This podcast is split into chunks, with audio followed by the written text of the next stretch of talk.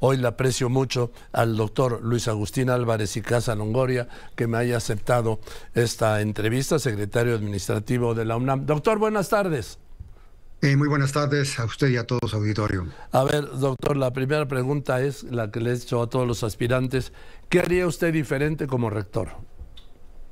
Bueno, hay cosas que podemos hacer cada quien con un sabor distinto. Yo creo que mi forma de trabajar tiene peculiaridades que son distintas a las de los otros candidatos y eso creo que marcaría la diferencia. Tengo una formación de ingeniero y eso me hace poner mucho énfasis en cuestiones de planeación y mucho énfasis en soluciones pragmáticas. Creo que eso forma de alguna manera mi sello distintivo. Dice el presidente que la ha dicho y reiterado que la universidad se ha derechizado. ¿Usted comparte eso? A ver, la universidad se ha derechizado y se ha izquierdizado. La universidad ha tenido siempre todas las tendencias. Yo no comparto la opinión. Yo creo que la universidad sigue teniendo una muy buena representación de todas las formas de pensamiento. ¿Cree usted que los candidatos presidenciales deben pasar por Ciudad Universitaria, por la UNAM? Pues ojalá pudieran venir, no sería malo, pero las experiencias más recientes no han sido lamentablemente muy afortunadas. Usted que es ingeniero, doctor, pues sabe que sobre todo en la ingeniería ya estamos en, el terreno de la ciencia ficción. Es más, yo creo que ya la hemos rebasado. ¿Cómo actualizarse? Bueno, a ver, yo creo que la universidad hace un esfuerzo sistemático y continuo para actualizar sus planes de estudio. Yo creo que ahí sí tenemos algún un espacio de mejora significativa en términos eh, de qué está pasando en otras universidades, tanto en México como en el mundo, y la necesidad de que la universidad se ponga un poco más en fase con estos estándares internacionales. Creo que tenemos una tarea pendiente que tendríamos que resolver en los próximos cuatro años. Porque, doctor, eh, Hoy no tenemos ni idea siquiera de cuál sea, cuáles sean los avances en caso de que usted sea rector en su cuarto año de rectoría. Estoy hablando dentro de cuatro años. No, no tenemos ni idea de dónde lleguemos.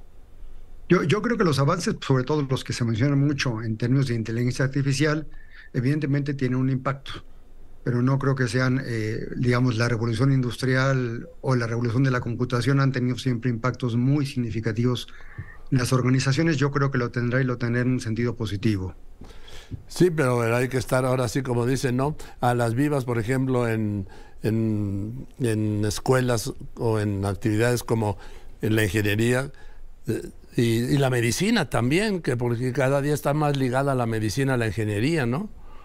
Bueno, si uno piensa que la inteligencia artificial provee información sistematizada, eh, el problema aquí está un poco en lo que se llama la curaduría de los datos, en la certeza de que la información que uno tiene de sistemas en la inteligencia artificial sea certera. Y es donde yo creo que tenemos el principal problema. Yo creo que el juicio humano seguirá siendo importante en discernir sobre las opciones que nos puede ofrecer la inteligencia artificial. Sí, estoy de acuerdo totalmente, sí, que el juicio humano, pero lo que es, repito, de ciencia ficción, y no sabemos, no sé si usted como ingeniero sí, yo no, cuál puedan ser los límites o los alcances, e incluso los usos de la inteligencia artificial. A ver, la inteligencia artificial se basa en, en, técnicas y metodologías no necesariamente nuevas, tienen pues más de 30 años algunas de ellas. Lo que ha cambiado en el panorama es la enorme cantidad de datos disponibles, es los grandes centros de datos de todas las corporaciones por un lado, y por otro la potencia de cálculo esos dos factores han hecho que estos algoritmos que estaban disponibles, como repito, ya hace mucho tiempo, empiecen a producir información que es útil en muchos sentidos.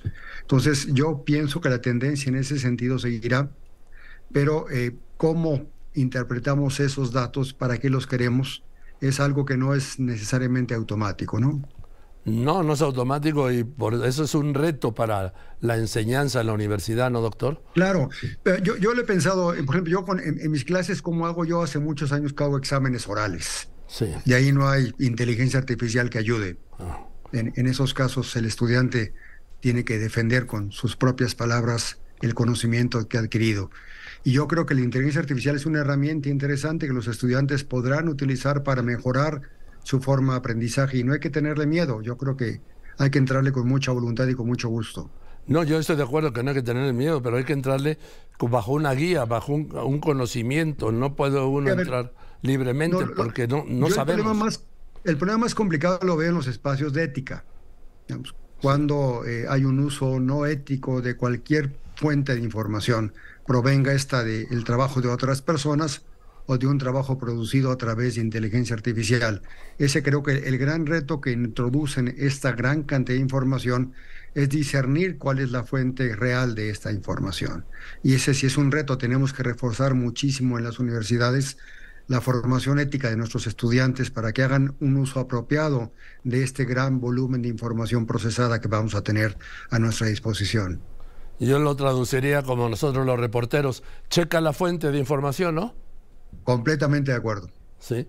Eh, doctor, ¿faltan médicos en México, ha dicho el presidente?